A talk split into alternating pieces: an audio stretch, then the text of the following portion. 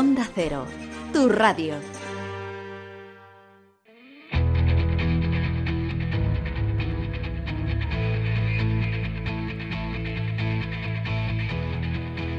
En Onda Cero, de cero al infinito. Paco de León. Señoras y señores, muy buenas noches y bienvenidos a esta cita semanal que mantenemos aquí en Onda Cero para hablar de las cosas que más nos interesan en este vuelo por el conocimiento. En De Cero al Infinito, hoy vamos a empezar hablando con Alejandro Lumbreras, que es un joven astrofísico del Observatorio de Teruel, quien nos va a explicar cómo evolucionan las galaxias a lo largo de la historia del universo, cómo han ido evolucionando y lo continúan haciendo, porque eso que parece tan estático el universo, me refiero, en realidad es algo muy dinámico. Con Sonsoles Sánchez Reyes vamos a recordar la historia del Cristo de la Vega, una curiosa imagen de un crucificado que solo tiene un brazo clavado en el madero. ¿A qué se debe? ¿Por qué esta imagen y de esta manera? José David de la Fuente nos propone un resumen de lo mejor de la temporada, sí, porque el de hoy va a ser el último programa, la última entrega ya de esta temporada antes de la vuelta allá por el mes de septiembre. Y en la segunda hora con José Bustelo que es presidente de la Asociación Española de Investigación sobre el Cáncer.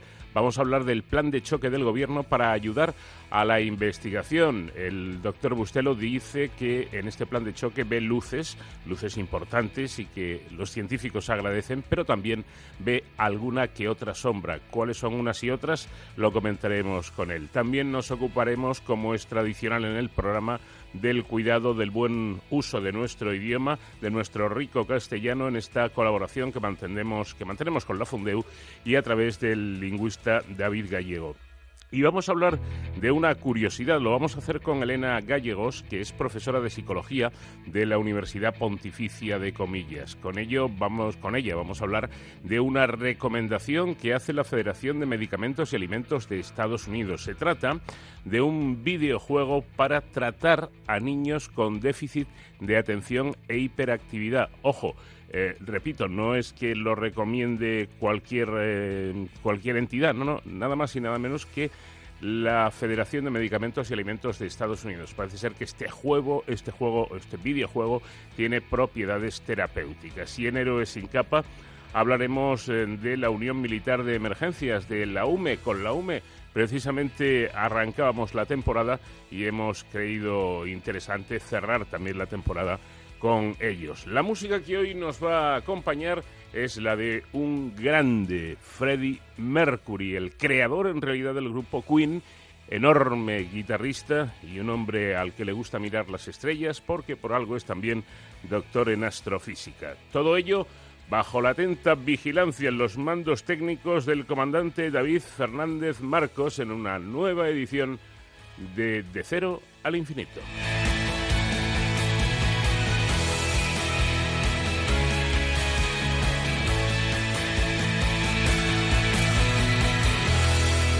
Onda Cero, con Paco de León, de cero al infinito.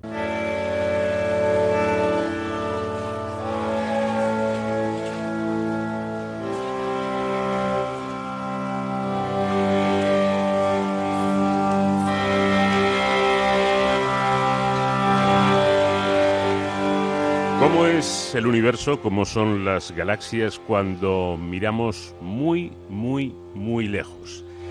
Y sobre todo, ¿cómo es o cómo ha ido siendo la evolución de las galaxias a lo largo de la historia del universo? ¿Cómo se ven las cosas allá arriba desde el Gran TECAM, el gran telescopio de Canarias, el más grande del mundo?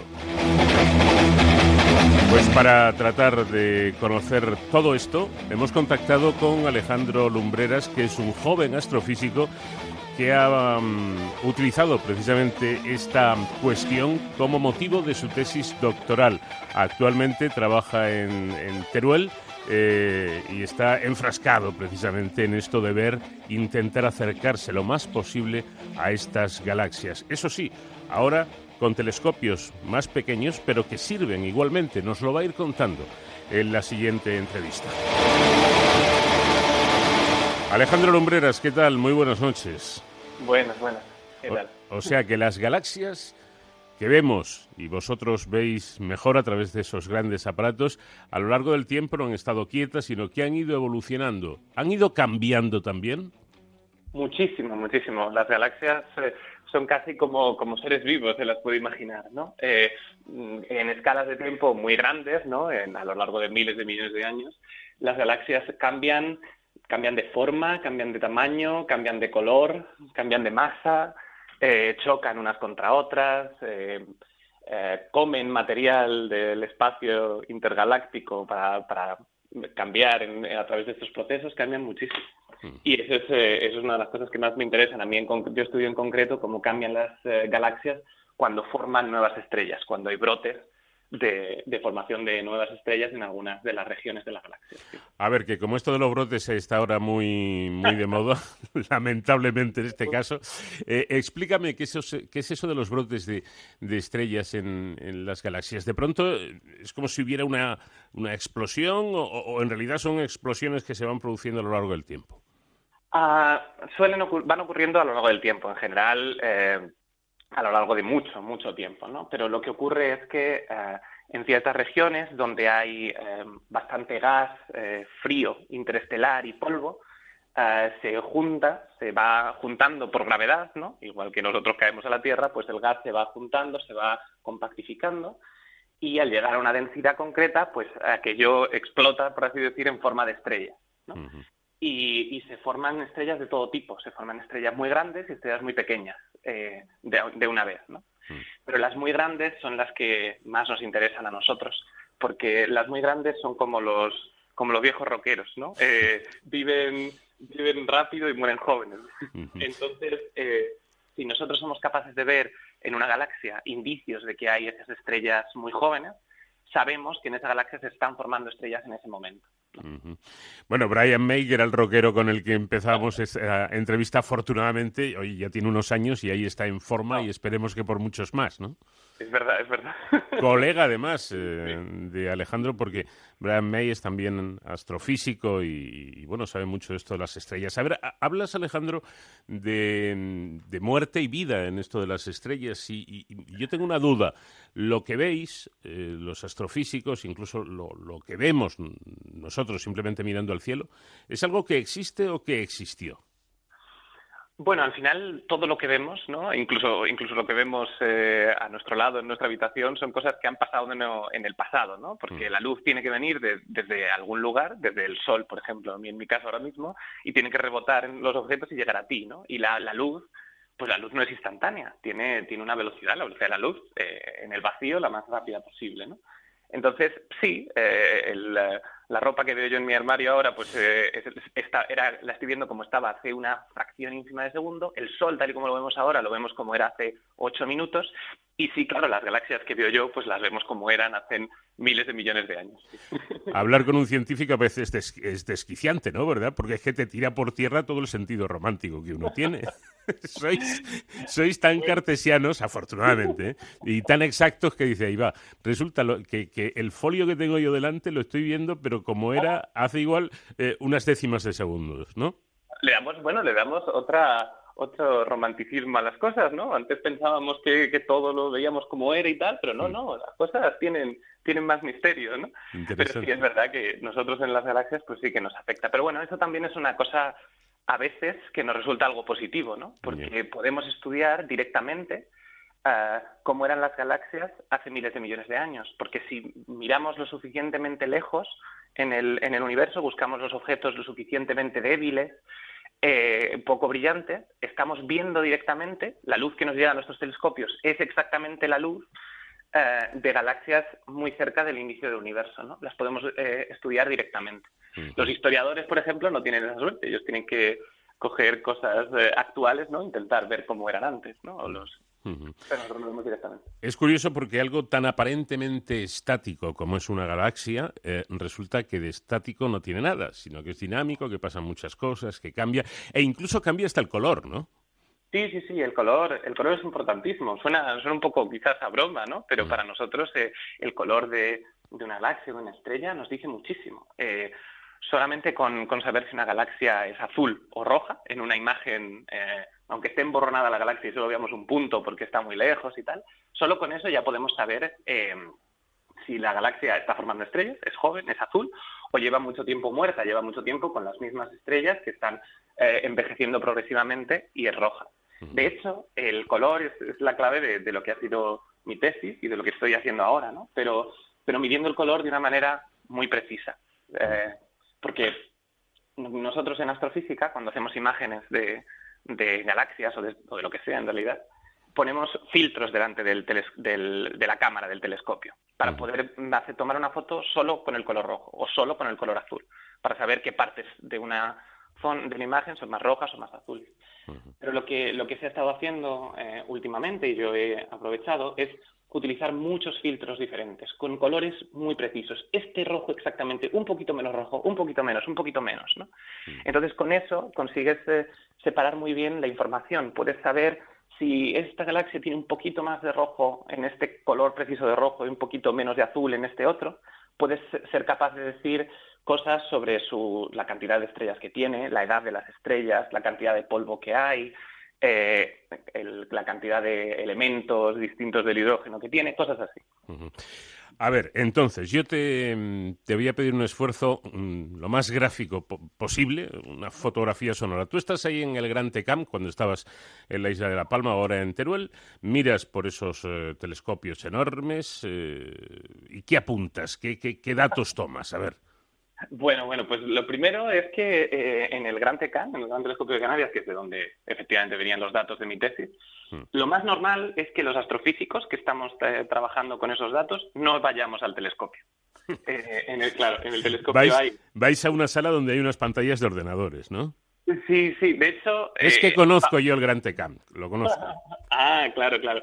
Allí, bueno, Allí, a veces, a veces sí, y desde luego hay astrofísicos allí trabajando todas las noches para poder tomar las, las imágenes, ¿no? Mm. Pero incluso eh, la mayoría que utilizamos los datos, en realidad nosotros vamos a trabajar a la oficina por las mañanas, o ahora nos quedamos en casa con, después del confinamiento, y nos llegan las imágenes desde allí. Pero yo sí que he ido a observar en otros telescopios, etcétera, ¿no? O sea que sí que he tenido la experiencia, afortunadamente, gracias a hacer la tesis aquí en Canarias, yo creo, de, de poder ir a, tomar los datos yo mismo al telescopio. Entonces, lo que haces es, eh, te lo tienes que preparar todo muchísimo antes. Eso sí que es, muy importante. O sea, tienes muchísimo trabajo, tienes que solicitar que te den tiempo de observación, ¿no? competir con otros, eh, evalúen un comité y te conceden algunas noches. Y cuando llegas allí, lo tienes todo preparado y tienes que, efectivamente, te vas a una sala de control. Tú no estás dentro de, de la cúpula del telescopio y desde luego no miras por, por ningún ocular como, como hacemos con los telescopios pequeños. Eso se ve solo en, en pantallas de ordenador y las imágenes que ves pues suelen ser un poco feas para, para la gente, ¿no? Son pues imágenes en blanco y negro, con mucho ruido, muchos puntos y tal, porque luego hay que hacer un trabajo de procesado tremendo después. Pero aún así es una experiencia espectacular, o sea, estar en un telescopio grande, profesional, pedir y apuntar a, una zona del cielo que igual no ha visto nadie, no ha visto nadie con esa precisión o de la manera en la que tú lo estás haciendo. Mm. Y que ver por primera vez los datos, cómo, cómo llegan, es muy, es muy emocionante. Yo, yo doy fe porque tuve la oportunidad de, estar en el Gran Tecam, en la isla de, La Palma. Es un telescopio eh, espectacular. Creo que son, corrígeme Alejandro, más de 10 metros de, diámetro lo que tiene el telescopio. 10,8, sí. 10,8, casi 11 metros. Y de pronto, cuando te metes allí en, en la sala del telescopio y aquello empieza a girar y se abre el telescopio, yo dije, eh, eh, estoy como, como dentro, como en el guion de una película, ¿verdad? De, ciencia ficción. Es realmente espectacular y no sé ahora, pero cuando yo estuve, eh, lo podía visitar el público previa, previa cita, claro. Sí, sí, sí, se puede. Bueno, la verdad es que ahora después de, del confinamiento no estoy seguro de si han vuelto las visitas guiadas. Creo que sí. Desde luego las operaciones han, han vuelto con normalidad a ese telescopio. A otros no se puede ir. Los astrofísicos, como yo sí que fui alguna vez, no pueden ir. Tienen que hacerlo desde allí, pero, pero yo creo que es una cosa muy recomendable si se va a La Palma o incluso a, la isla de Tenerife, que también hay un observatorio. Yo creo que es algo muy interesante porque es una experiencia que no, no se suele tener. Y el Gran Tecán, claro, es que es el más espectacular. Es impresionante. Eh, es alucinante además también verlo moverse, ¿no? Porque necesitamos tal precisión eh, para apuntar a, regiones del cielo muy, muy pequeñas, porque el Gran Tecán, con todos sus 10 metros, eh, cuando apunta a una región del cielo, esa región del cielo que ve es ínfima, es como casi como hacer un agujero con una aguja en un papel, extenderlo todo lo, lo que puedas con el brazo y, mirar a través de él, ¿no? Eso es lo que hace el Gran Decán con sus 100 metros. ojo con el tiempo, eso sí, porque estamos hablando de Canarias, pero yo me fui así en manguita corta y, resulta que cuando subimos al telescopio estaba nevando. ¿eh? Madre mía. lo digo porque nos cercioremos. Bueno, y esto en el, en el Gran Tecán, Alejandro, ahora estás en, Teruel y estáis utilizando eh, datos del Observatorio de Jabalambre en el sur de, la provincia. Son telescopios más pequeños, pero según me has explicado, eh, cubren muchísimo más áreas del cielo, ¿no? Efectivamente, sí, sí. Em, eh, justo al revés de lo que estaba contando ahora con el Gran Decán, ¿no? Eh, el telescopio, eh, los telescopios hay dos en el observatorio de Jabalambre, uno de 30 centímetros y otro de dos metros y medio, ¿no? Y justo el de dos metros y medio ahora mismo acaba de, acaba de empezar a utilizar su cámara definitiva y pronto empezará su, su gran proyecto de años de duración, que se llama JPAS, y, sí, efectivamente, ese telescopio tiene un campo de visión muchísimo más, eh, más amplio. Eh, la verdad es que no, no he hecho las cuentas, pero tiene que ser probablemente 10, 20 veces mayor que, que el Gran Decán, ¿no? Cabe varias veces la luna llena entera dentro de, de este, de este campo de visión. Y se hace así para poder cubrir, claro, más, eh, más área del universo, para hacer un estudio del universo a gran escala. Bueno, tú te has hecho dos preguntas, pero te habrás hecho muchas más eh, en tu tesis, eh, y, yo, yo voy a, hacerte dos de las que has hecho tú para que se lo expliques a los oyentes. ¿Cuántas estrellas, Alejandro, puede formar eh, una galaxia en un año como máximo? Buena, buena pregunta. Hombre, es tuya, claro. Ahora mismo, por ejemplo, para dar una idea, la, la, Vía Láctea, en la que vivimos nosotros, pues está formando un, un poquito de galaxias. Forma una, una estrella de la masa del Sol más o menos al año. Son números más o menos eh, parecidos, ¿no? las galaxias, cuanto mayores son, cuanto más masa tienen, eh, forman, tienden a formar más, eh, más estrellas al año. siempre y cuando, bueno, sean de las galaxias del tipo formador de estrellas, por así decir, espirales o de ese tipo.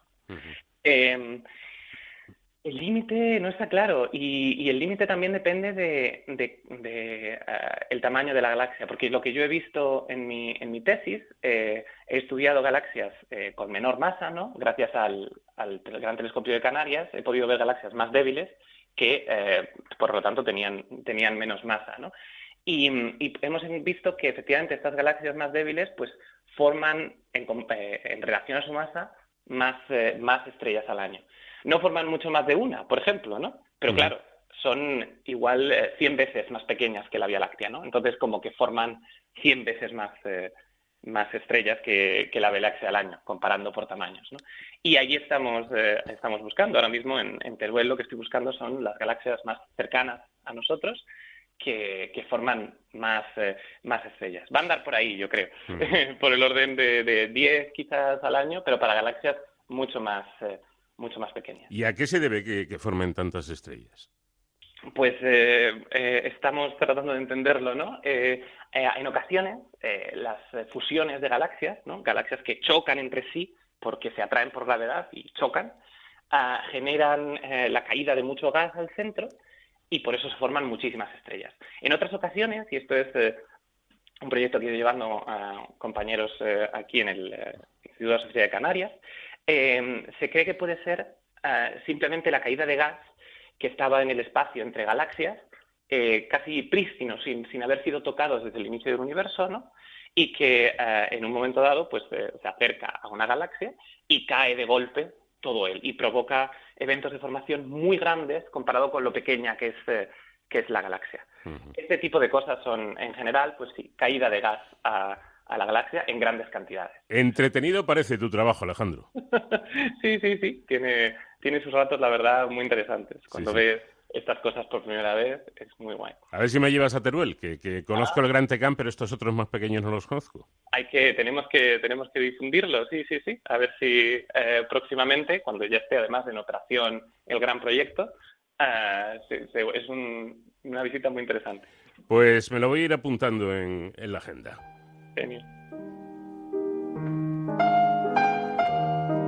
Claro, habrá quien diga, pero bueno, ¿qué, confianza tiene Paco con Alejandro que le está tuteando desde el principio? Pues sí, cierto grado de, de confianza tengo porque, claro, yo a tu padre Alejandro le llamaba Don Alejandro. ¿eh? Y ahora al hijo de Don Alejandro, Lumbreras, lógicamente le estoy entrevistando yo como astrofísico cuando él fue profesor mío de, filosofía. No está mal, ¿no? La evolución de las galaxias y la evolución de la vida aquí en la Tierra. Madre mía. Qué cosas. Eh, ¿Qué significa el piano para ti? Ah, ah. bueno, el piano fue el, primer instrumento que, empecé a tocar con, con casi cuatro añitos allí en, en Arenas de San Pedro, en la escuela de música. y, y, seguí, seguí, bueno, luego lo he tenido un poco menos, pero aquí en el Instituto de Astrofísica había un piano eh, que algunas veces he, podido tocar para recordar viejos tiempos. Pues ahí empezó la carrera pianística ¿eh? de Alejandro Lumbreras en su pueblo y el mío, en Arenas de San Pedro. ¿He elegido bien este nocturno de Chopin? Ah, sí, sí, sí, por supuesto, a mí me, encanta. Yo creo que no llegué a tocar, pero, pero bueno, es precioso. Te lo pongo como deberes, aparte de mirar las estrellas, que, empieces a, tocar a, a, Chopin. ¿De acuerdo? Alejandro, muchísimas gracias. Enhorabuena por tu trabajo y que sigas mirando al cielo para que los demás podamos entender un poco más este universo en el que vivimos. es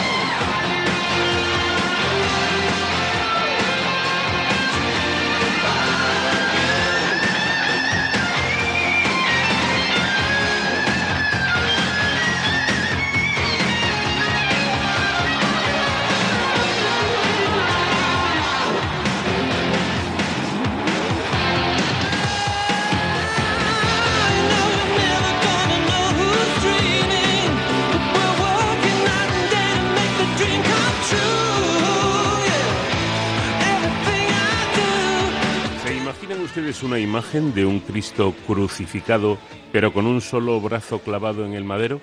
Bueno, pues esta es la propuesta histórica que nos trae hoy Sonsoles Sánchez Reyes para terminar ya esta temporada. ¿Qué tal, Sonsoles? Buenas noches. Buenas noches, Paco. Bueno, y es que en Toledo existe una imagen del crucificado conocida como el Cristo de la Vega que tiene precisamente esa particularidad de haber sido esculpida con un brazo caído al lado del cuerpo en lugar de clavado en el madero como, como es lo habitual. Eh, pues sí, y se encuentra extramuros, a unos 500 metros de la puerta del Cambrón, bajando hacia la Vega Baja, en la ermita del Cristo de la Vega. Se ha especulado que la atípica pose se debería a haber formado parte de un desaparecido grupo escultórico de un descendimiento del que no se conoce su autor ni se conservan imágenes.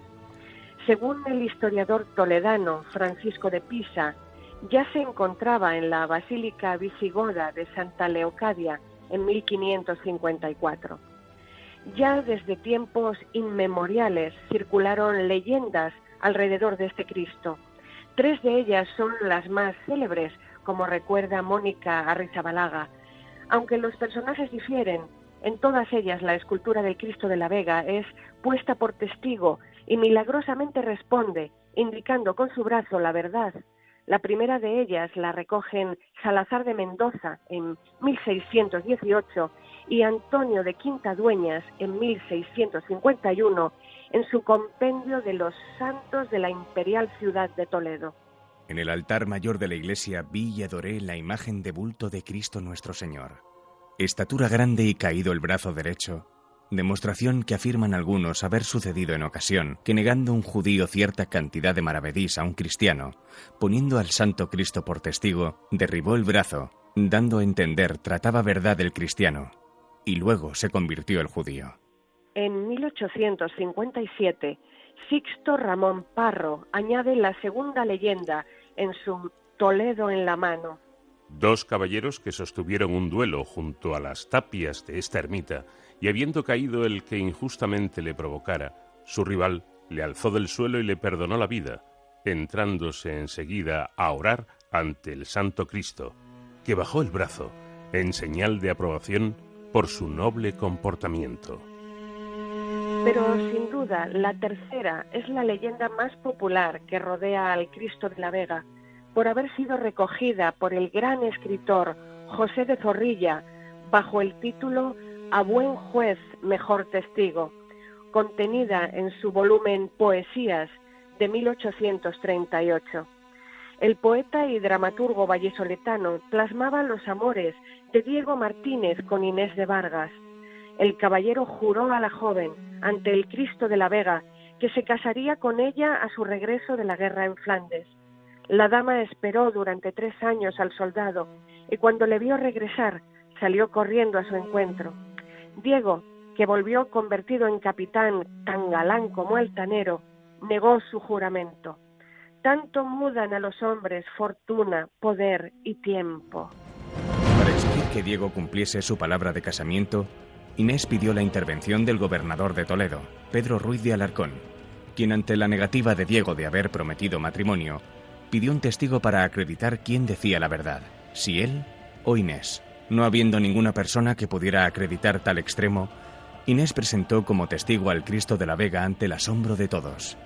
Hasta la iglesia acudieron el tribunal, Inés y Diego, y ante la imagen preguntó el notario. Jesús, Hijo de María, ante nos esta mañana citado como testigo por boca de Inés de Vargas. ¿Juráis ser cierto que un día a vuestras divinas plantas juró a Inés Diego Martínez por su mujer desposarla? Entonces, asida a un brazo desnudo, una mano atarazada vino a posar en los autos la seca y hendida palma, y allá en los aires, Sí, juro, clamó una voz más que humana. Cuando la multitud alzó la vista vio la imagen con los labios abiertos y una mano desclavada concluye la leyenda. El poeta vallisoletano utiliza el romance, como en muchas de sus leyendas, como forma estrófica para componer su poema de longitud considerable, 710 versos divididos en seis partes y una conclusión. La tirada de versos octosílabos cuenta con rima asonante en los versos pares, quedando los impares libres. Joan Tudela, en La leyenda del Cristo de la Vega, del mito a la realidad, en 2017, afirma que los personajes de esta historia fueron reales, es decir, que existieron doña Inés de Vargas, don Diego Martínez y don Pedro de Alarcón.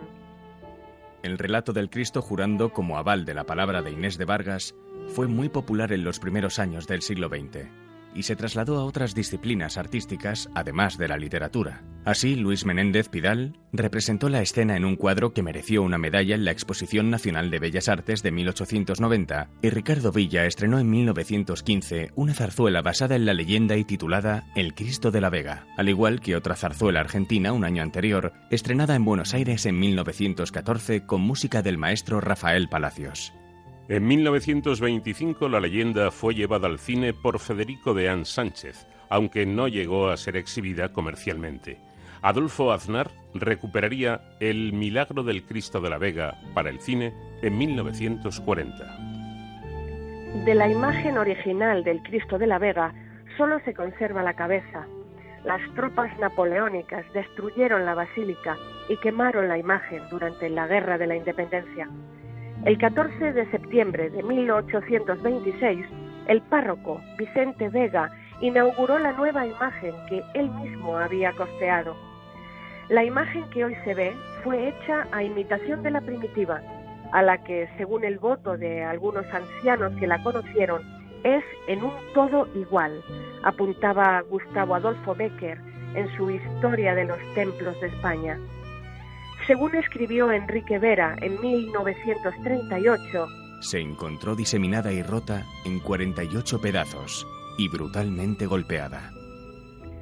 Bienvenido Villaverde restauró el Cristo que procesiona en Toledo cada Viernes Santo y los siete viernes comprendidos entre la Pascua de Resurrección y Pentecostés, en conmemoración de las siete palabras que Jesús pronunció en la cruz son los conocidos como reviernes. A buen juez, mejor testigo. Bueno, no viene mal a veces un poco de misterio en estos capítulos históricos. ¿Por qué ese Cristo de la Vega no tiene los dos brazos clavados en el madero?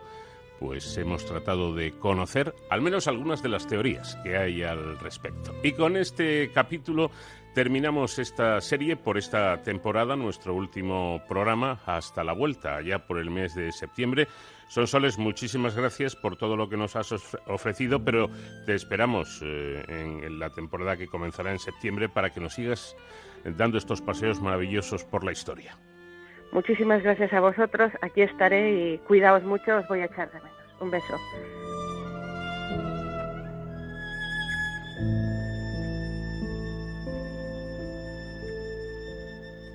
Vamos de cero al infinito en onda cero Paco de León.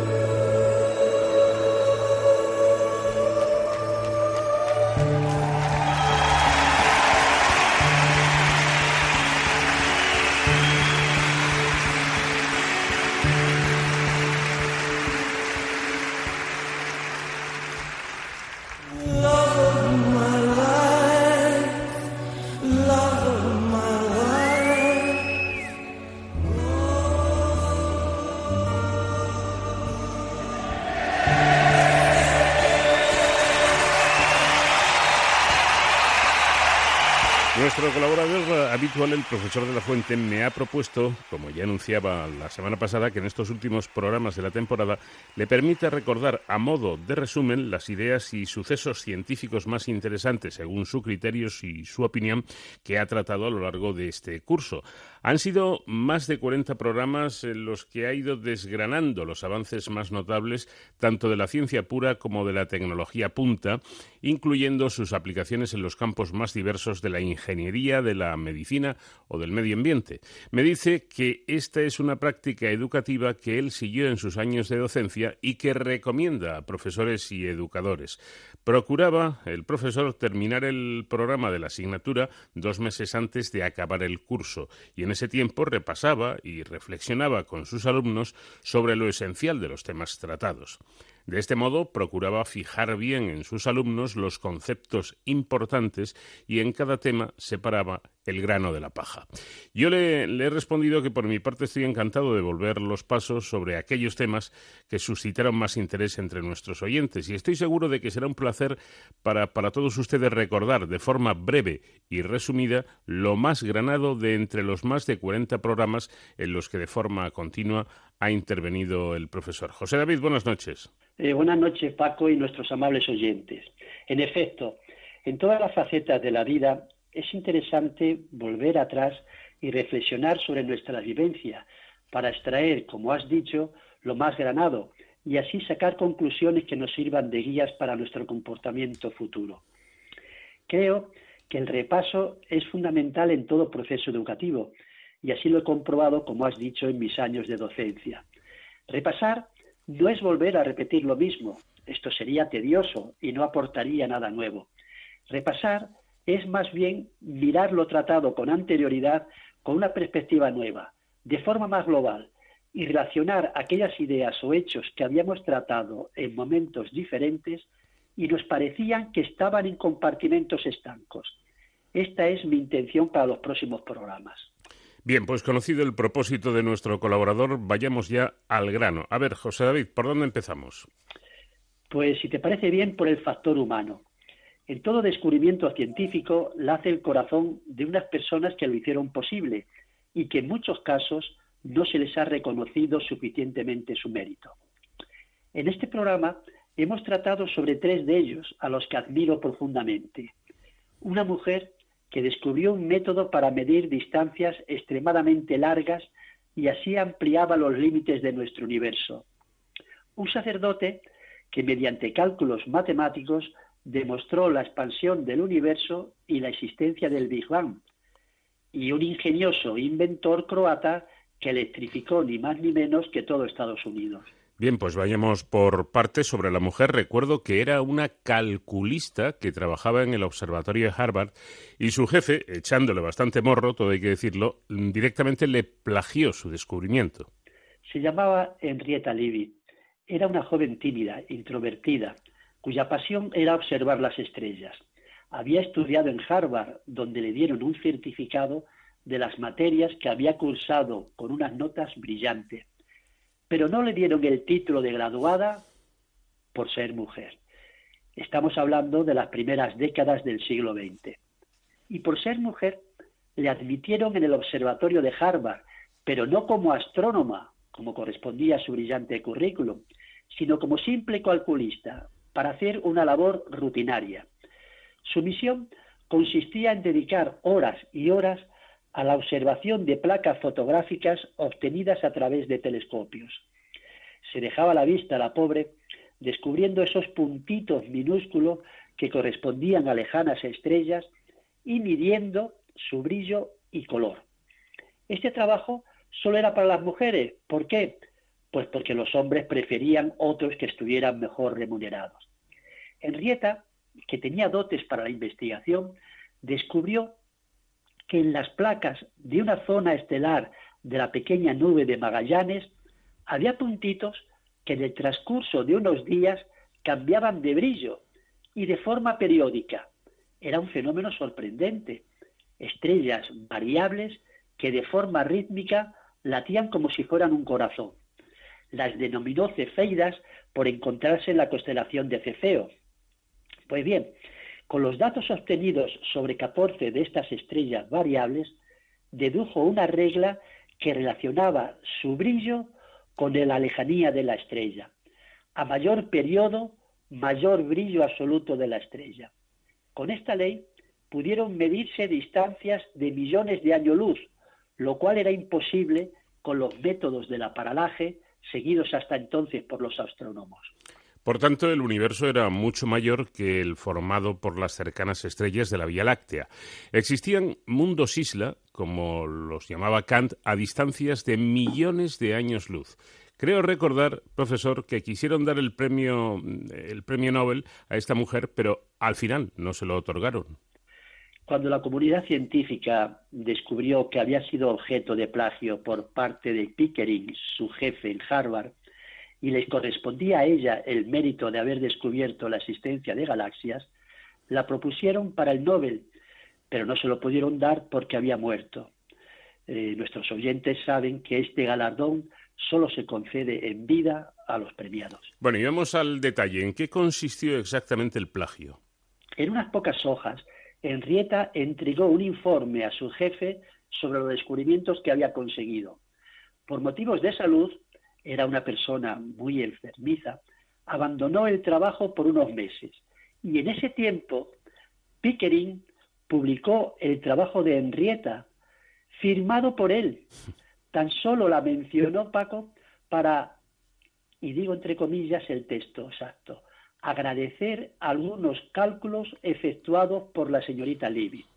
Todo un ejemplo de deshonestidad. Henrietta murió, la pobre, en la soledad y en la pobreza, y representa un símbolo de la tan frecuente injusticia humana. Sin duda alguna. Vayamos ahora con el sacerdote. Me impresionó un detalle que, comenzaste, que comentaste en, en, su día, y es que había enmendado la plana por dos veces, nada más y nada menos que Albert Einstein, y una vez al Papa Pío XII. Así es, te acuerdas bien, Paco. Georges Lemaitre, ese era el nombre de este sacerdote belga, era un matemático excelente que estudió las ecuaciones de la relatividad general de Einstein. Mediante cálculos matemáticos, dedujo que estas ecuaciones implicaban un universo dinámico, en expansión, en contra de la opinión de Einstein que pensaba en un universo estático y fijo. Le envió este trabajo a Einstein, que quedó sorprendido por el rigor de sus conclusiones. No podía refutarlo, ni en cuanto a su planteamiento, ni en cuanto a sus cálculos matemáticos. Pero a él le seguía pareciendo una locura la existencia de un universo en movimiento constante de expansión. Para salvar este inconveniente, Einstein introdujo en sus ecuaciones una constante, pero cuando posteriormente se convenció de la expansión del universo por los datos experimentales que así lo confirmaban, quiso eliminar la constante en sus ecuaciones y de nuevo Lemet le convenció, le convenció de que no lo hiciera. Esta constante es la causa ahora de un fenómeno descubierto tan solo hace tres décadas, que el universo se expande y además de forma acelerada. Enorme el talento de Lemaitre. En una convención en Holanda, coincidió con el reputado astrónomo Hubble, a quien informó sobre la expansión del universo, y le dijo, estudie en su telescopio gigante la luz procedente de las galaxias y verá cómo está desplazada al rojo, señal inequívoca de que se están expandiendo. Así lo hizo Hubble, que publicó sus resultados y conclusiones sin mencionar en ningún momento a Lemaitre. Se le considera injustamente a Hubble el descubridor de la expansión del universo y, por tanto, del inicio de esta expansión, es decir, el Big Bang. En cuanto al Papa Pío XII, se me quedó grabada una frase que Lemaitre le dijo a su asesor científico. La Biblia no sabe de física y la física no sabe de Dios. El Papa había expresado públicamente la similitud entre el Big Bang con los primeros momentos referidos por el Génesis, lo que alarmó al sacerdote belga. Desde entonces, el Papa no volvió a hablar de física. Pero falta que hablemos del croata que electrificó Estados Unidos, Nikola Tesla. Quizás recuerden nuestros oyentes asiduos que en su día iniciamos este tema con la canción Thunderstruck eh, que José David oye en el Wanda Metropolitano antes de cada partido.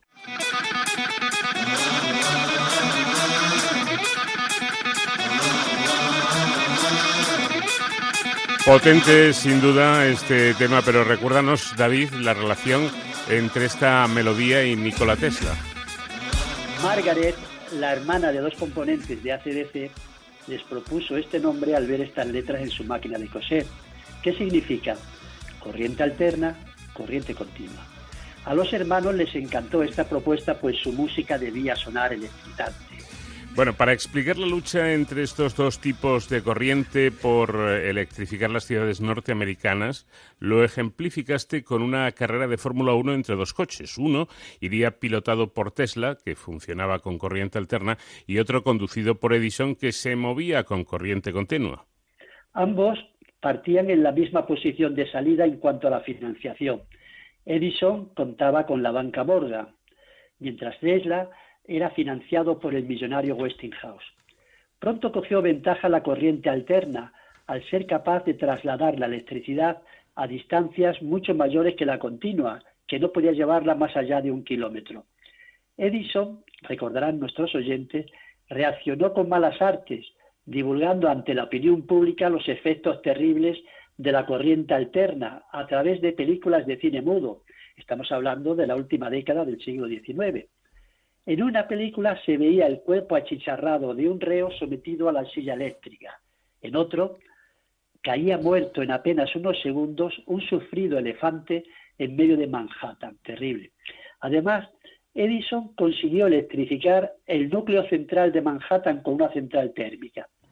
Pero el tiempo le permitió a Tesla adelantar definitivamente a Edison al llevar la electricidad muy lejos desde la central hidrotérmica la primera que hubo en su tiempo, en las cataratas del Niágara. Y sobre todo con la electrificación entera de la Feria Internacional de Chicago de 1893. Y como en el caso de la astrónoma Henrietta Leavitt, comentaste en su día que vivió sus últimos años de forma humilde, después de haber proporcionado a su empresa uno de los negocios más rentables de la época. En 1905 había electrificado todo Estados Unidos. ¿Nos puedes adelantar de qué vamos a hablar el próximo día? De un tema fascinante que nos llevó cinco programas y voy a intentar resumir en uno. Podríamos titularlo La familia planetaria. Ahora que trasnochamos en verano y sobre todo después de la invitación que os he hecho a ver el cometa, desde una atalaya idónea podréis ver el espectáculo único del cielo estrellado con una perspectiva diferente a la usual. Os expondré cómo nuestro planeta ha sido y sigue siendo un elemento mimado por su hija la Luna, su hermano mayor Júpiter, su padre Sol y su madre estrella para que sea el planeta más bello en el que ha sido posible la vida. Pues interesante propuesta ya para cerrar esta temporada que será la próxima semana. Gracias como siempre, José David, un fuerte abrazo. Un fuerte abrazo a ti y a todos los oyentes.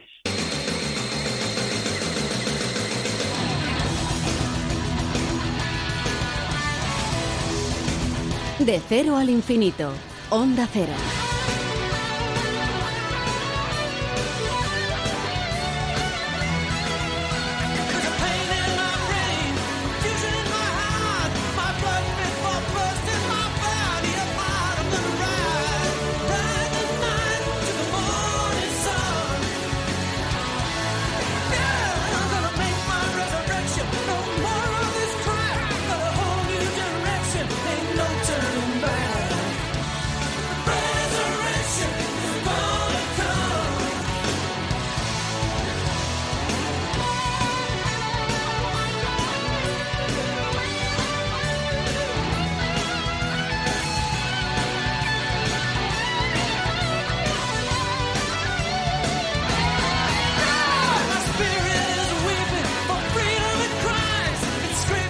Llegamos al final de nuestra primera hora, vamos en busca de la información, última hora nacional e internacional y después nos quedará todavía un montón de tiempo por delante, otra hora más para seguir hablando de lo nuestro, de lo que nos interesa, para seguir viajando por el conocimiento en de cero al infinito.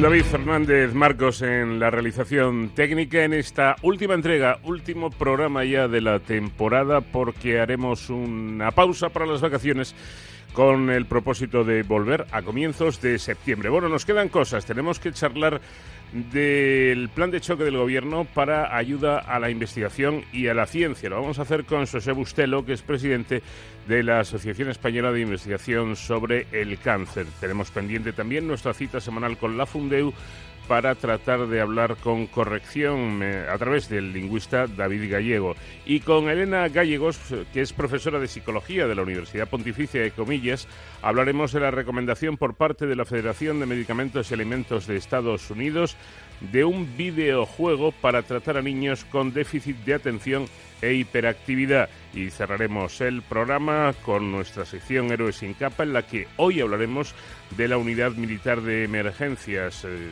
con ellos abrimos la temporada y con ellos la vamos a cerrar. La UME, que ha tenido una gran actividad en esta pandemia de la COVID-19 y que además están muy atentos a los incendios que por desgracia nos asolan cada verano. Todo ello seguiremos disfrutándolo con la música de nuestro invitado que hoy es nada más y nada menos que Brian May.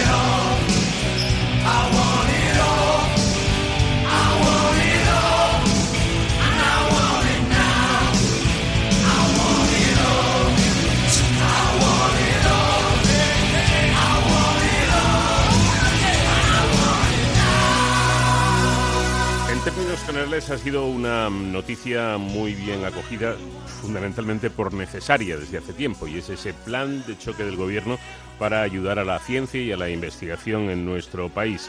En concreto, la Asociación Española de Investigación sobre el Cáncer, ASEICA, ha señalado que se aprecia al menos que por fin el Gobierno reconozca el problema existente que afecta a nuestro sistema investigador y dicen esperar que esto marque por fin un cambio de tendencia que se materialice en medidas tangibles y sostenidas a lo largo del tiempo. Pero ojo porque ASEICA ve luces y ve sombras también en el plan de choque anunciado por nuestro gobierno. José Bustelo, doctor Bustelo, es presidente de esta asociación de ASEICA. Doctor, ¿qué tal? Muy buenas noches. Hola, buenas noches, ¿cómo están? Bueno, pues deseando que me explique las luces y las sombras que ve en este plan de choque. Bueno, pues como eh, dijo usted muy bien al principio de, esta entrevista, pues yo creo que la eh, ventaja principal o la, luz más importante de este plan es que al menos se reconoce que hay un problema, ¿no? Y que el problema es agudo y que hay que solventarlo sí o sí. Entonces eso es lo más positivo de todo.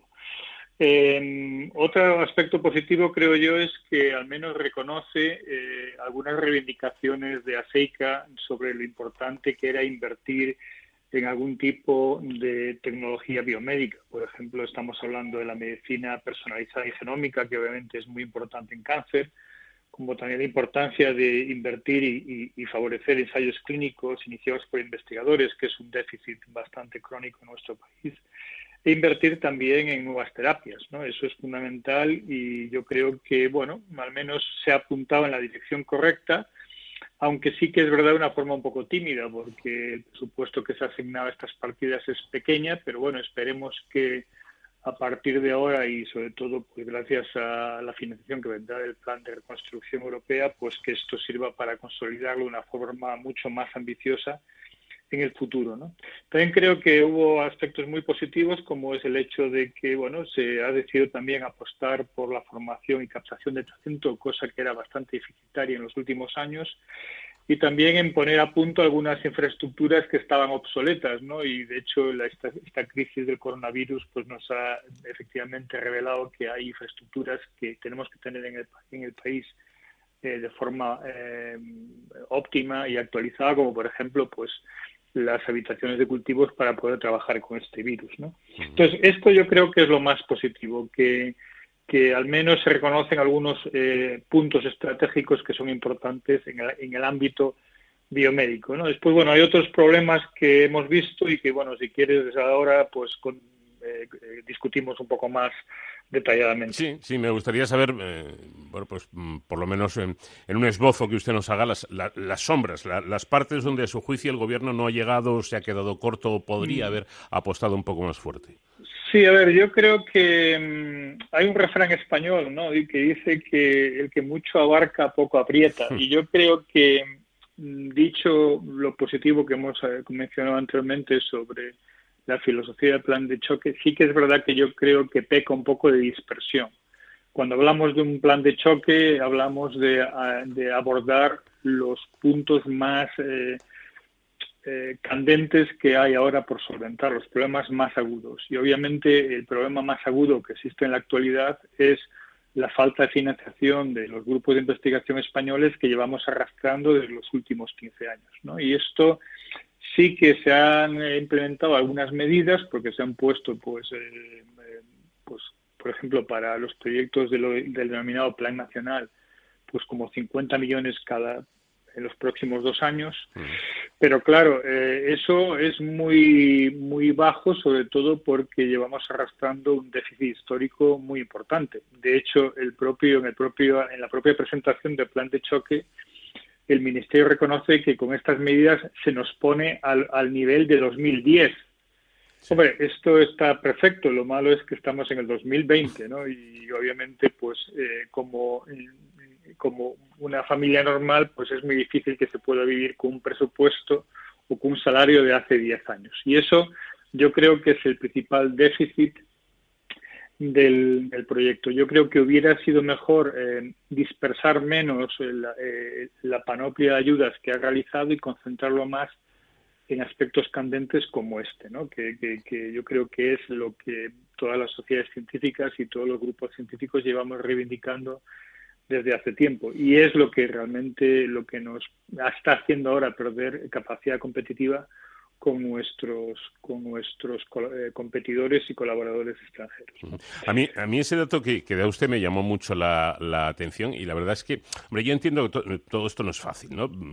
Eh, pero pero entristece un poco, ¿no? El pensar eh, llevamos un atraso de 10 años. E incluso lo damos por bueno, o lo dan las autoridades por bueno. No digo yo, e insisto y subrayo, que esto sea sencillo de llevar a cabo, pero es que 10 años, una década es mucho tiempo, ¿no?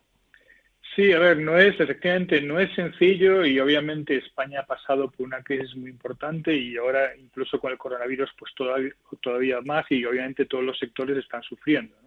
El problema nuestro es que eh, eh, esta situación no fue creada por el coronavirus, ojalá fuera por eso, sino que, sino que es por pues, una, unas políticas que a mi juicio son equivocadas que se han llevado a cabo durante los últimos 15 años. ¿no? Por un lado, hubo un recorte muy importante en la financiación eh, que existía de los proyectos y desde hace pues seis o siete años pues no se ha hecho nada para remediar esto. Claro, em, esto mm, puede decir usted o puede decir la gente, claro, es que hemos eh, atravesado una crisis muy, muy importante que nos ha impedido hacer esto. Pero claro, si miramos a países de nuestro entorno que han sufrido crisis similares, pues de, hecho la política ha sido completamente diferente. Incluso, fíjese usted, como un país tan que ha sufrido la crisis económica de una forma tan aguda o más que nosotros como Portugal y durante este periodo pues ha aumentado el presupuesto de científico un 10%. No hablemos ya en otros países de Europa donde la media en general es un 25% de aumento a lo largo de este mismo periodo. O sea que nosotros no solamente hemos seguido la política de los, demás países, sino de hecho es que hemos llevado la política contraria, que es la de disminuir eh, eh, la inversión en ciencia. Y cuando hablo de inversión en ciencia, no solamente hablo de científicos locos que están haciendo cosas en laboratorio, sino que estoy hablando, obviamente, de innovación tecnológica, de eh, este, investigaciones que dan lugar a nuevos productos y, a nuevas opciones de formación de empresas o, a la generación de empresas mucho más competitivas. Una, una, una, de las cosas, eh, yo creo, graves de, la ciencia en España, y no sé si, si, usted me puede dar la razón en esto, yo creo que sí, es eh, la falta de vocaciones científicas porque, no sé si ha faltado, por lo menos lo poco atractivo que, que, ha venido resultando la carrera científica para los jóvenes, eh, bueno, pues por distintos problemas, ¿no? Por falta de financiación, por durante muchos años esos becarios que lo, que lo eran casi eternamente, por dificultades también para poder realizar un, proyecto, sacar un proyecto adelante. Eh, muchos se iban al extranjero, otros directamente eh, pues optaban por otro tipo de, carreras universitarias. ¿Este tipo de planes puede servir para que la ciencia resulte algo atractivo para las nuevas generaciones y no digo que sobren, pero que haya suficientes científicos? Bueno, yo, yo obviamente creo que sí. Sí que es verdad que obviamente los, los estudiantes más jóvenes han visto que la situación es complicada, también un poco por, ¿no? Porque, bueno, obviamente estamos siempre reclamando más financiación. Es verdad que la gente joven ve que hay pocas perspectivas porque es muy difícil seguir una carrera profesional en este país, seguir al final conseguir un puesto más o menos estable después de, incluso aunque seas un buen científico, ¿no? Y eso obviamente pues te echa para atrás y sobre todo mm, incluso eh, hay colectivos donde esto se ve de forma más aguda, porque por ejemplo en el caso de las eh, investigadoras vemos que hay una caída muy importante de, que, que, abandona la ciencia a lo largo de su carrera profesional, ¿no? Es decir, mm. empezamos con muchísimas mujeres al principio realizando la tesis, pero desde que acaban la tesis en, estadios posteriores vemos que están cayendo progresivamente porque, bueno, porque yo creo que eh, piensan que no hay perspectivas eh, realistas y al final deciden hacer otra cosa, ¿no? Entonces, sí, yo creo que hay que cambiarlo. Obviamente, siempre va a ser complicado, porque honestamente es muy difícil que vaya a haber puestos para todo el mundo en el, en el ámbito académico. No lo hay, no lo habrá en España ni lo hay en ningún otro país avanzado ni, vamos, ni si, me dicen ni, ni, siquiera en Alemania o en Estados Unidos. ¿no?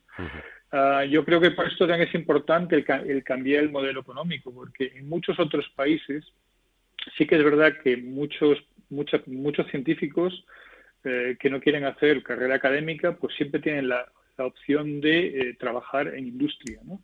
Eh, yo creo que, por ejemplo, en Suiza, pues la gran mayoría de los estudiantes, una vez acabado el doctorado, van a la industria directamente. En España, lamentablemente, esa opción no la tienen porque, porque obviamente la industria tecnológica es muy limitada, con lo cual juntamos aquí dos problemas simultáneos. Por un lado, que hay pocas perspectivas a nivel académico, que son incluso más difíciles que en otros países, y después que tampoco tenemos, de, entre comillas, el plan B, que es de poderse dedicar eh, profesionalmente eh, en el ámbito empresarial y en y otros ámbitos eh, privados. Pero que una, una cosa, doctor Bustelo, lleve a la otra, ¿no?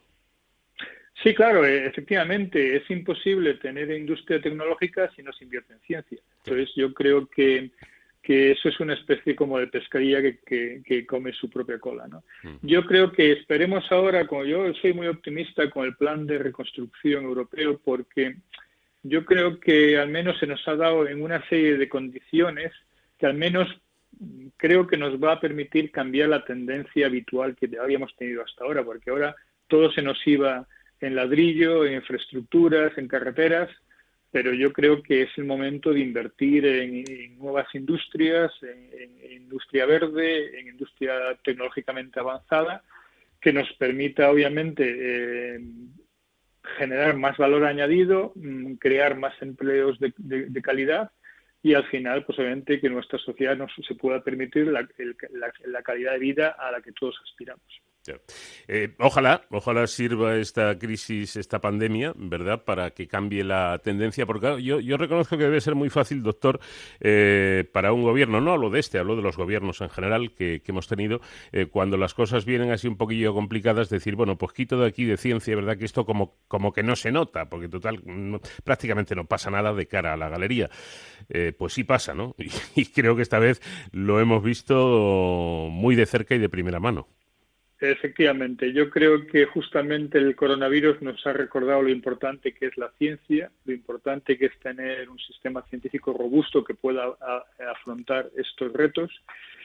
Pero también no, hay que olvidarse que la ciencia, obviamente, en este caso, pues la ciencia aplicada fue muy importante porque te permite directamente abordar problemas que surgen en los hospitales o problemas que van asociados directamente al tratamiento de, de personas, pero hay que también apostar por la investigación básica, porque al final hay que pensar que igual algún descubrimiento que se haga en estos momentos en el laboratorio, pues igual dentro de 10 años supone un cambio cualitativo muy importante a nivel de desarrollo industrial. Ya lo creo. Por eso yo creo que es importante el apostar por la ciencia en sentido generoso y amplio, porque nadie tenemos la bola de cristal para saber, para saber lo que va a ser importante a 10 años vista desde un punto de vista tecnológico y un punto de vista económico. Claro, pero yo, creo que ahí sí que tienen que eh, ser ustedes, los investigadores, los que metan caña, permítame la, permítame la expresión, eh, socialmente explicar la importancia vital de la investigación básica, porque yo creo que la gente sigue pensando, o en general pensando, que lo que usted decía, el investigador loco este que se mete en un laboratorio, mira en un microscopio y, en realidad esto que sirve, bueno, esto no sirve para, para nada en concreto, ya, pero como usted dice, a lo mejor no sirve hoy, pero dentro de 5 o 10 años resulta que es de vital importancia aquel descubrimiento, ¿no? Sí, sí, efectivamente. No siempre hay la anécdota que se menciona de Faraday cuando descubrió la electricidad, ¿no? Y le preguntaron, ¿y esto para qué sirve? Y dice, pues mira, no sé para qué sirve, pero le apuesto yo que unos cuantos años seguro que cobre impuestos gracias a ello. Yo creo que eh, la, cuestión es así, que, la, eh, la economía del conocimiento se basa obviamente en descubrir cosas nuevas. Y, descubrir cosas nuevas te supone tener una ventaja, obviamente, empresarial e industrial. Y eso es lo que hay que invertir. Obviamente, mm, no hay que invertir en, ciencia por invertir en ciencia, hay que invertir en ciencia en calidad y hay que exigir que los científicos hagan ciencia de frontera, ciencia de excelencia y que se nos evalúe en función de, obviamente, nuestra productividad. No queremos tampoco que nadie nos regale nada. Tiene que ser un sistema competitivo y, obviamente, que prime la excelencia. Eso tiene que ser así. Pero, obviamente, una cosa es esa y otra es que estemos permanentemente en un sistema de, con, el agua al cuello que no te permite tampoco ser productivo eh, de forma óptima. Por eso, y con esto termino, lo más sensato, creo yo, es, eh, es hablar, es difundir el trabajo de los científicos para que la sociedad sepa en qué se invierte ese dinero y la importancia vital, muchas veces, de este tipo de, de trabajos. Bueno, doctor, pues esperemos que con esta, con este plan de choque, con esta ayuda, mejore la, la situación que es lo deseable. Muchísimas gracias una vez más por habernos atendido al doctor Bustelo, presidente de la Asociación Española de Investigación sobre el Cáncer. Un placer, como siempre, doctor. Muchas gracias a ustedes. Buenas noches.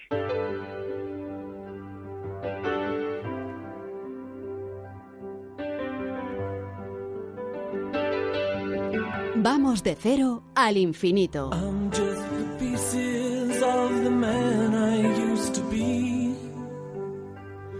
many bitter tears are raining down on me.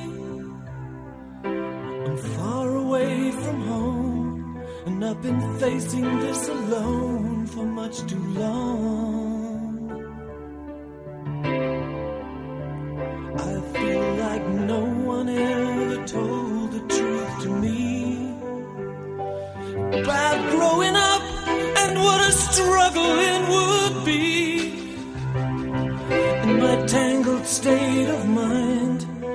Been looking back to find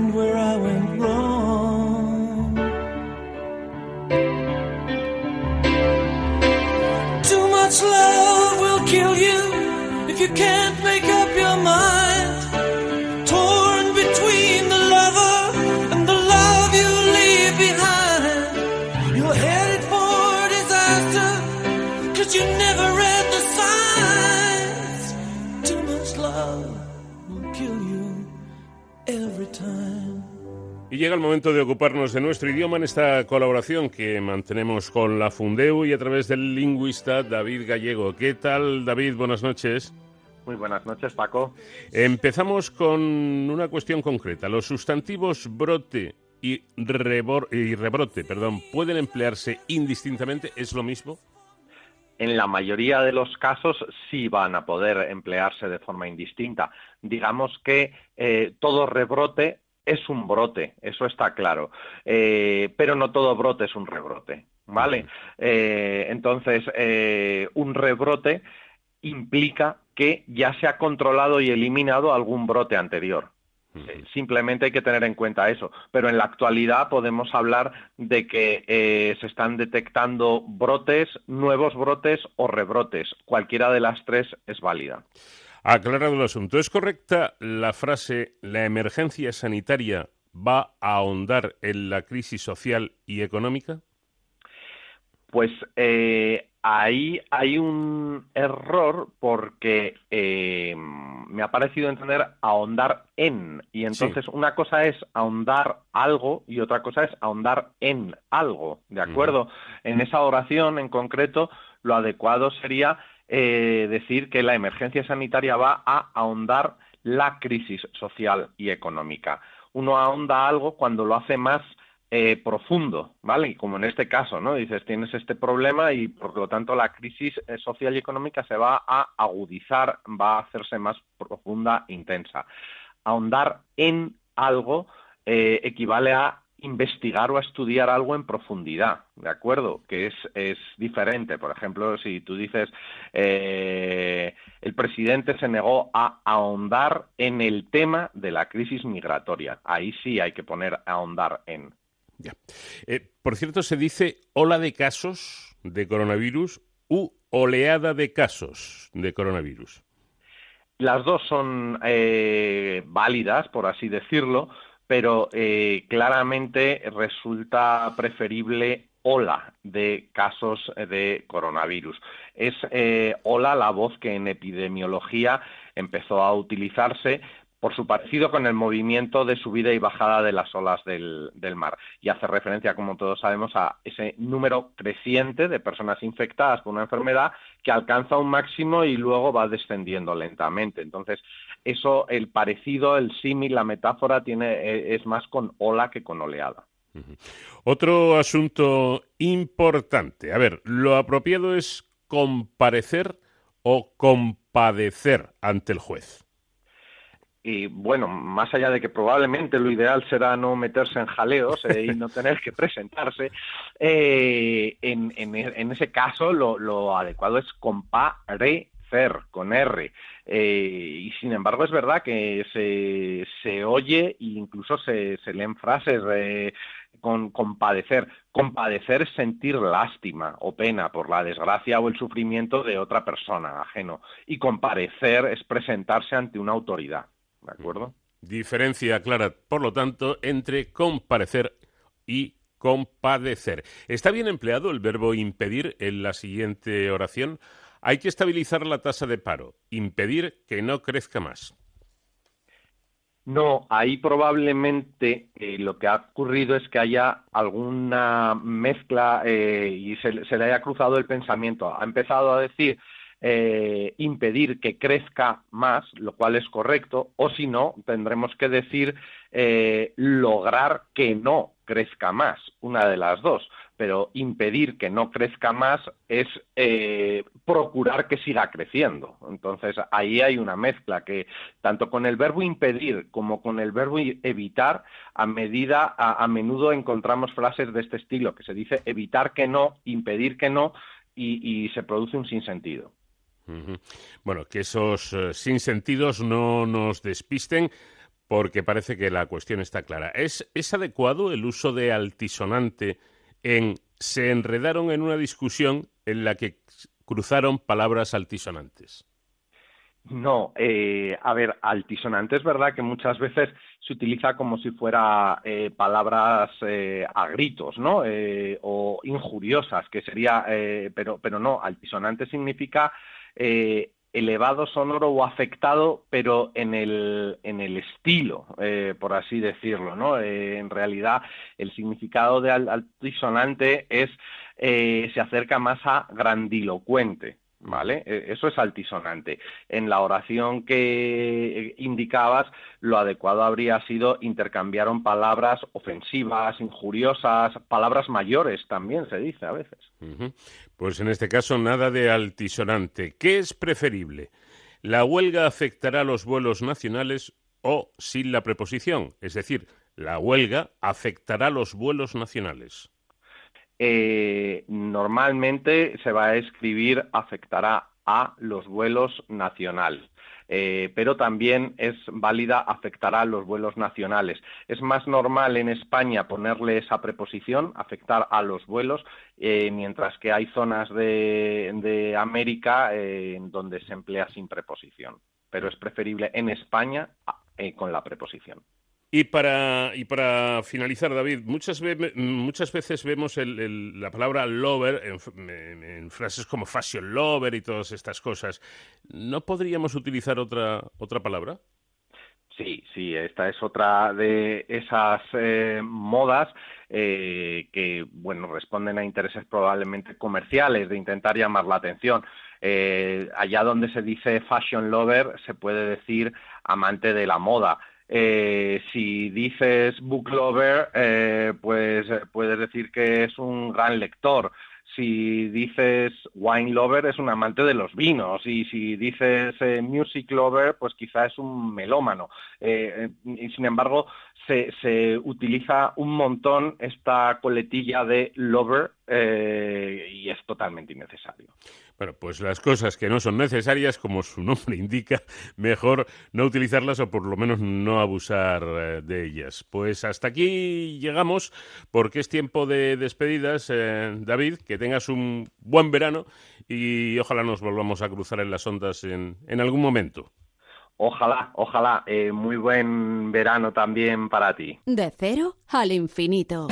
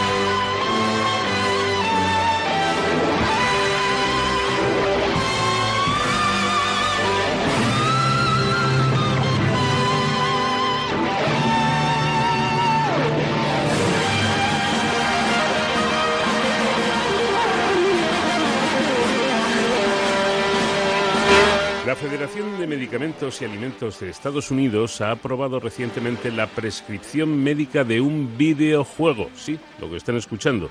El videojuego en cuestión se llama Endeavor RX, destinado para tratar el déficit de atención e hiperactividad, o TDAH, en niños entre 8 y 12 años. Bueno, es una noticia que nos ha llamado la, la atención. Sabíamos del poder de los videojuegos, pero eh, no sabíamos que pudieran eh, ser prescritos médicamente eh, por un especialista para tratar distintas, distintos problemas relacionados con, con, la salud, en este caso con la hiperactividad.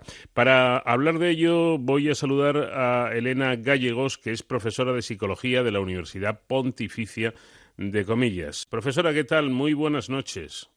Hola, buenas noches. yo sé que usted no es experta en videojuegos en sí, pero me imagino que sí nos puede em, comentar, aunque sea un poco por encima, cómo es y en qué consiste este videojuego. Sí, pues eh, por lo que he podido informarme es un videojuego que lo que plantea es una carrera en la que, bueno, pues eh, se tiene que ir esquivando una serie de objetos, ¿no? Mm. Y, bueno, pues lo que buscan con ese videojuego es activar determinados sistemas neuronales que, que de alguna forma pues pues ayuden en ese trabajo con el trastorno por déficit de atención con hiperactividad. ¿En qué consiste este, este trastorno? ¿Qué, le pasa a un niño que tenga eh, este, este déficit de atención? Bueno, cuando hablamos de un trastorno por déficit de atención con hiperactividad, estamos hablando de un trastorno que tiene una base neurológica. Quizá esa es la clave fundamental.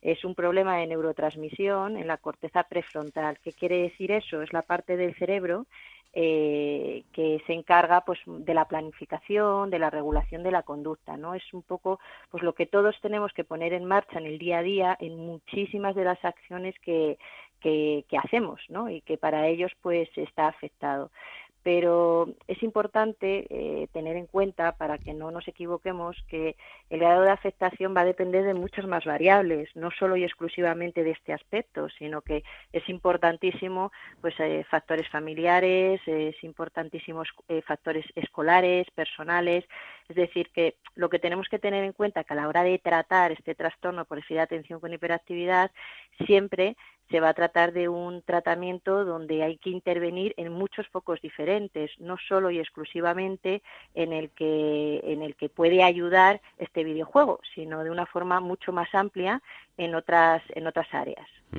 Bueno, me gustaría preguntarle qué, propiedades eh, ha visto usted o, ha conocido que tenga este videojuego para ser el primero que puedan recitar, recetar perdón, los, los médicos. Bueno, no sé por qué es el primero. Eh, sí es cierto que ya existen muchas plataformas a día de hoy, las utilizamos de entrenamiento, eh, eh, pues neuropsicológicas, ¿no? Eh, para que adaptamos al perfil cognitivo de cada uno de los niños con los que trabajamos y, que, y que se trata también pues de juegos eh, a través de sus tablets, a través de, de, sí es cierto que el videojuego en cuestión pues entiendo que, que está personalizado por lo que he podido leer también al perfil de cada niño, al perfil cognitivo y, entiendo pues que consideran que es una herramienta muy útil, pero no es porque no existieran cosas con anterioridad, eh, ya, ya existían, ¿no? Y de hecho las, las utilizamos. Em, efectivamente, según nuestro realizador técnico, que, él sí es un experto en, videojuegos, Nacho García nos comentaba eh, que ya existían otros juegos que se utilizaban con estos fines. Eh, profesora, ¿realmente esta opción de, los videojuegos podría llegar a ser eh, suficiente para no utilizar fármacos o, cree usted que, se, se irán compatibilizando ambas cosas? Eh, creo que es eh, importantísimo compatibilizar. No creo que en ningún momento se trate de un sustituto. Lógicamente, cuando hablamos de TDAH, el grado de afectación en cada niño es muy diferente. Entonces, pues eh, no siempre y en todos los casos, de hecho hay muchísimos casos en los que no es necesario un tratamiento farmacológico y se hacen uso de todos estos recursos, de un trabajo pues desde la escuela, desde la familia y, pues a través de herramientas de trabajo cognitivo como puede ser este videojuego como pueden ser otras plataformas que existen, se consiguen grandes avances y grandes mejoras, ¿no? Pero mm. hay muchos casos en los que en los que esto es imposible, el grado de afectación es, es muy alto y sí o sí necesitamos un trabajo y un tratamiento farmacológico mm. y, eso no va a ser sustituido por un videojuego en esos en esos casos. parece parece evidente, ¿no? Que, es, eh, es importante por lo menos compatibilizar las distintas eh, opciones que existan. Lo que pasa, eh, profesora, y usted me imagino que lo sabe bien, que para un niño con, con déficit de atención o, sin él, lo de un videojuego ya es, ya, es atractivo de por sí, ¿no? Eso es, no cabe duda de, que es, es, una forma de, de, tratar que a ellos les resulta más atractiva, ¿no? Pero es un videojuego con unas, eh, o sea, vamos a ver, muchas veces los papás dicen, bueno, mi hijo no puede tener un problema de atención porque él es capaz de estar durante horas jugando en un videojuego, ¿no? Eh, bueno, es que la calidad y la capacidad de concentración no se mide de esa forma a través de un videojuego al uso, donde lógicamente la carga sensorial hace que el niño esté atento, la, capacidad de atención se mide a través de, otros recursos, ¿no? Entonces, eh, este videojuego no busca solo y exclusivamente eso, sino lo que busca, pues entiendo, eh, como otras plataformas como esta, es que el niño planifique, es que de alguna forma se pongan en marcha el trabajo de funciones ejecutivas que están afectadas en todos los niños con, con TDAH, ¿no? Mm. Pero no solo por el hecho de tratarse de, de, un videojuego, sino por la tarea en sí que tiene que realizar el niño dentro de él, ¿no? Por cierto, ¿se diagnostica bien esta patología? Bueno, con el TDAH hay mm, en muchos casos sobre diagnóstico, se llama TDAH a muchas cosas que no lo son, pero también se dan los casos de infradiagnóstico, es decir, niños que llegan a, a la etapa de secundaria donde todavía después de un fracaso escolar eh, durante toda la primaria, pues no se ha detectado que existe esta problemática, ¿no? Entonces, habitualmente la edad ideal en la que tanto familias, profesorados o, bueno, eh, cualquier cualquier adulto profesional que esté en torno al niño pues tendría que identificar que, que sus que están dando señales no que hay indicadores de que algo no va no va bien pues serían los cinco o seis añitos sobre todo en el inicio de primaria. Esta, ¿Estos son em, patologías o enfermedades nuevas, modernas, o lo que pasa es que han existido siempre pero no se diagnosticaban? Han existido siempre, es decir, existe historia desde hace infinidad de, tiempo en relación a, al síntomas de TDAH y, y, se ha llamado y se ha llamado de muchas formas diferentes, ¿no? O sea que, esto es algo con lo que llevamos mucho mucho tiempo. Para terminar, profesora, mm, díganos eh, cuándo deben saltar las alarmas supongo que en el, en el caso de los padres y de, y de las madres, eh, ¿qué es lo que debería ponernos en antecedentes y decir, ojo, conviene que vaya un especialista a consultar si mi hijo o mi hija tiene esta, esta enfermedad?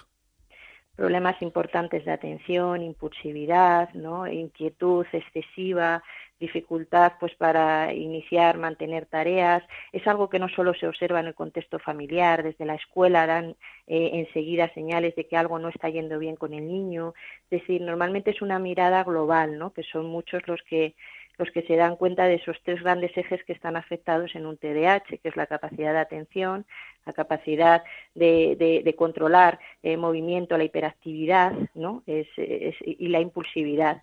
Son como tres grandes áreas que de diferentes formas y, según la edad que tengan niños hay indicadores, ¿no? Bueno, pues tengámoslo en cuenta y agradecer eh, la atención que nos ha prestado la profesora de Psicología de la Universidad de Comillas, Elena Gallegos. Muchísimas gracias eh, por ello. Muchas gracias a ti. Un saludo muy cordial. Hasta luego. Un saludo. Hasta luego.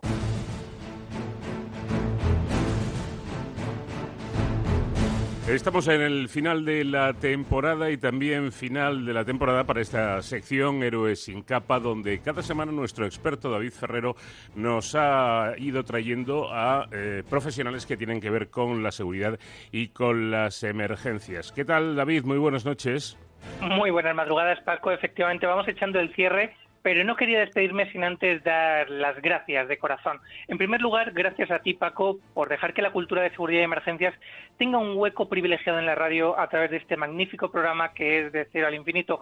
Un programa que de hecho es bueno no porque yo lo diga, claro, sino porque nos ayuda a comprender todo lo que nos rodea y eso es muy importante.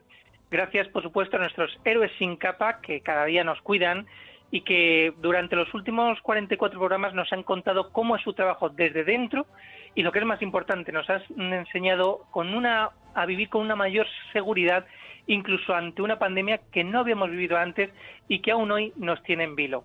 Y por supuesto, gracias a los oyentes, esa gente curiosa, como tú dices, Paco, que da sentido a lo que hacemos y que son el pasaje más importante en este viaje de cero al infinito. Con nuestros invitados de hoy inauguramos hace nueve meses la sección de Héroes sin capa y con ellos ponemos un broche de oro a la temporada. Ellos son una de las fuerzas con mayor capacidad operativa del mundo, capaces de combatir incendios forestales, rescatar a personas tras un terremoto o incluso luchar contra un virus que ha puesto en jaque a toda la sociedad. Nos despedimos hoy con la Unidad Militar de Emergencias y su capitán Álvaro García Esteban del Grupo de Intervención en Emergencias Tecnológicas y Medioambientales. Buenas noches, capitán, y bienvenido. Hola, buenas noches, muchas gracias. El Grupo de Intervención en Emergencias Tecnológicas y Medioambientales ha sido capitán en la punta de lanza de la UME frente a la COVID-19. ¿Qué ha supuesto para usted en la operación Balmis? Bueno, pues para nosotros la operación Balmis, eh, sobre todo en un primer momento, constituyó un, un reto era una de las intervenciones de mayor envergadura a las que se enfrentaba el grupo en sí y, la UME como comunidad en general eh, en tiempo de paz y en, territorio nacional.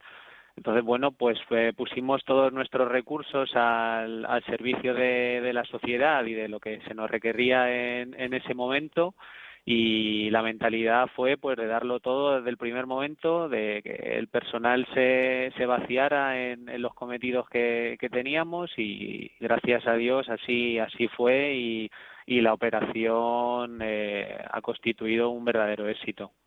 Precisamente, capitán, durante esta operación Balmis, la UME ha ayudado en las residencias de de mayores uno de los focos más preocupantes de toda esta crisis, desinfectando lugares estratégicos en varias ciudades y contribuyendo precisamente a la seguridad ciudadana, porque el problema no eran solo los residentes, sino los contagios que se pudieran producir. Con todo, me imagino que una de las labores que más les habrá marcado y incluso afectado, creo yo, eh, fue ese traslado de cientos de fallecidos que tuvo lugar en el momento más duro de, de la pandemia, ¿no? de la crisis.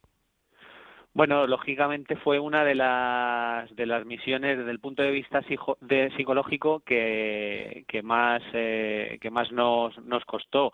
Eh, cierto que el personal que se implicó en ello estaba estaba era consciente a lo que se enfrentaba, estaba preparado. Eh, nuestro gabinete de psicología estaba muy encima de, de este personal y realizó una una labor fenomenal eh, con ellos y bueno pues como, como se pudo ver eh, toda la gestión de, de las morgues y, ese traslado a, a las diferentes morgues habilitadas para que luego posteriormente las, las funerarias eh, recogieran esos féretros y los llevaran a los distintos emplazamientos para ser incinerados, pues eh, fue, fue bastante fluido y, y fue también constituye un éxito eh, todas las miradas están puestas ahora en la evolución del coronavirus, como no puede ser de otra forma, en esos eh, brotes que se están eh, multiplicando en nuestra geografía. Eh, capitán, en caso de que fuera necesario, ¿están preparados eh, para una supuesta operación Balmis 2? Sí, sí, la verdad es que eh, eh, nosotros eh, llevamos preparándonos pues desde que prácticamente finalizó la, la anterior, seguimos muy de cerca la, la, evolución de la pandemia, tanto en territorio nacional como en territorio internacional, y nuestros efectivos están, están preparados. Es cierto que ahora durante el verano tenemos en marcha la, la operación de lucha contra incendios forestales, pero seguimos muy de cerca la evolución de la pandemia y todos nuestros efectivos están preparados para, en caso que tuviéramos intervenir eh, esos rebrotes que estamos viendo, eso, esa evolución de los contagios, que desgraciadamente otra vez las cifras eh, día a día se están incrementando, pues si llegara el caso estamos preparados para ello. Hablaba precisamente David del grado de preparación que tienen ustedes, que tiene la, la UME. Recuerdo que cuando comenzamos la temporada en el primer programa tuvimos ocasión de hablar con uno de sus mandos que nos explicaba cómo se formó en su día la, la UME, ¿no? Con, militares profesionales venidos de, distintos eh, cuerpos del ejército, ¿no es así? Sí, sí, es una, es un, es un, la UME tiene identidad de, de cuerpo de ejército y es un, hay gente de, de los tres ejércitos, hay efectivos de, de los tres ejércitos y también de, los cuerpos comunes. Eh, cuando se creó, lógicamente, la, la, gente se nutrió con el personal de los tres ejércitos y luego poco a poco eh, se fue formando pues intervenciones en las emergencias con nuestros cursos básicos de intervención en emergencias, con nuestro curso básico de intervención en emergencias tecnológicas y medioambientales y luego pues ya eh, específicamente en el caso del grupo al que yo pertenezco, el grupo de intervención en emergencias tecnológicas y medioambientales, mediante la especialización en riesgos nucleares, biológicos y radiológicos y químicos. Eh, me equivocaría si le dijera que, ustedes, eh, los militares de la UME, están preparados sobradamente para afrontar cualquier tipo de emergencia, sea de la naturaleza que sea? Eh, la UME tiene unas capacidades operativas eh, y bueno dentro de ellas la verdad es que engloban muchas de muchas de las emergencias que se pueden dar incendios forestales inundaciones grandes nevadas seísmos deslizamiento del terreno riesgos radiológicos como he comentado riesgos nucleares biológicos químicos. O sea que prácticamente hay personal especializado para para atender a casi todo el tipo de emergencias que, se puede dar sin duda, eh, tenemos eh, ante nosotros a una de las eh, fuerzas más multidisciplinares ¿no? para la lucha contra las emergencias. ha comentado que ya estamos en pleno verano y con la vista puesta en esa lucha contra los incendios forestales, que ahora me imagino que es la campaña más activa en estos momentos. Sí, eh, ahora mismo es la campaña que tenemos activa, como ya he comentado, sin dejar de, lado la evolución de, la pandemia y, preparados para una posible intervención si, si se nos requiriera, pero ahora mismo la campaña central, eh, la que se centra en nuestras operaciones y ahora mismo la preparación e instrucción del personal es la lucha contra incendios y de hecho eh, los cinco batallones que tenemos distribuidos a lo largo de toda la geografía española, las actividades que están desarrollando van en ese sentido. Bueno, sin duda este ha sido, capitán, un año muy, muy anómalo para, para todo el mundo. Hemos visto cómo este enemigo invisible ha puesto patas arriba prácticamente todo nuestro sistema sanitario, social y hasta económico. Las Fuerzas Armadas eh, están acostumbradas a lidiar con crisis y, a reponerse de forma rápida. Desde su experiencia como militar, eh, ¿qué mensaje trasladaría a las personas que ahora mismo nos, nos están escuchando? Eh, sobre todo un mensaje de, concienciación. Eh, está claro que ya las autoridades sanitarias eh, han puesto de, relieve las medidas de higiénico-sanitarias que hay que llevar a cabo para, para evitar pues estos estos contagios, estos rebrotes que estamos teniendo ahora durante durante esta nueva nueva etapa y sobre todo hay que concienciarse de que, como, como usted bien ha dicho, el virus está ahí, eh, no ha desaparecido, los contagios están ahí, todo el mundo, muchas comunidades han establecido ya la obligatoriedad de la, de la mascarilla y tenemos las medidas para, para evitar esos contagios e individualmente hacer frente al virus. Eh, las pandemias, bueno, pues todas tienen su, su evolución. Eh, vamos a ver cómo evoluciona en el próximo otoño e invierno. Nosotros, pues, como he dicho, eh, seguimos la evolución muy de cerca y estamos preparados para una posible nueva intervención, pero desde luego eh, la concienciación dentro de, la sociedad es muy importante y ese pequeño granito de arena que podemos aportar cada uno, desde luego va a ayudar mucho a que, a que ese posible rebrote, esa posible segunda oleada de la que todo el mundo habla, no llegue a ser tan tan, fuerte como lo fue la primera. Yo voy a acabar casi como, como empezábamos, contando una, una anécdota. Precisamente hace ahora, o va a ser eh, un año, en pleno mes de agosto, en la zona donde yo me encontraba, se declaró un, un incendio a unos pocos kilómetros de donde estaba, de donde estaba yo. Y estábamos eh, pues, por la noche en una, en una terraza y, el, incendio fue a más, eh, hubo que llamar a la UME y aparecieron unos autocares eh, con ustedes, con los militares de la UME. Y la gente que estaba en las terrazas tranquilamente tomando, tomando algo, pues se levantó y les dio un aplauso. Yo no sé si son ustedes conscientes del cariño que generan en la sociedad. Sí, sí, somos conscientes y, de hecho eh, eh, es de agradecer. nosotros como militares nuestra labor la, la, tenemos clara, es una labor de, servicio a, la sociedad. Para eso, para eso estamos ahí, pero está claro que recibir ese calor, ese cariño que en todas nuestras intervenciones la, la gente nos, nos muestra, nos ayuda y nos impulsa a dar, si cabe, un poquito más de, lo que damos y, y servirles, que para eso, para eso está la UME, para servir. Pues con ese lema para servir eh, finalizamos. Eh, no sin antes darle las gracias, capitán Álvaro García Esteban, del Grupo de Intervención en Emergencias Tecnológicas y Medioambientales de la Unidad Militar de Emergencias y recordando la importancia de la concienciación, la sensibilización, la prevención y la responsabilidad personal que, como comentaba, son esenciales para afrontar cualquier emergencia. Muchísimas gracias, capitán, y feliz verano. Muchísimas gracias, un placer igualmente.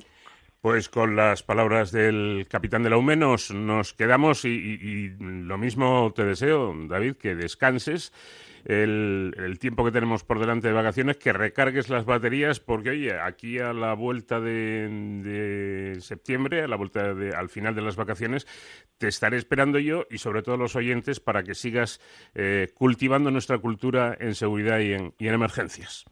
Seguro que volvemos con las pilas recargadas, que descanséis y un feliz verano a todos. Y ya saben, lo más importante, protéjanse. En Onda Cero, con Paco de León, de cero al infinito.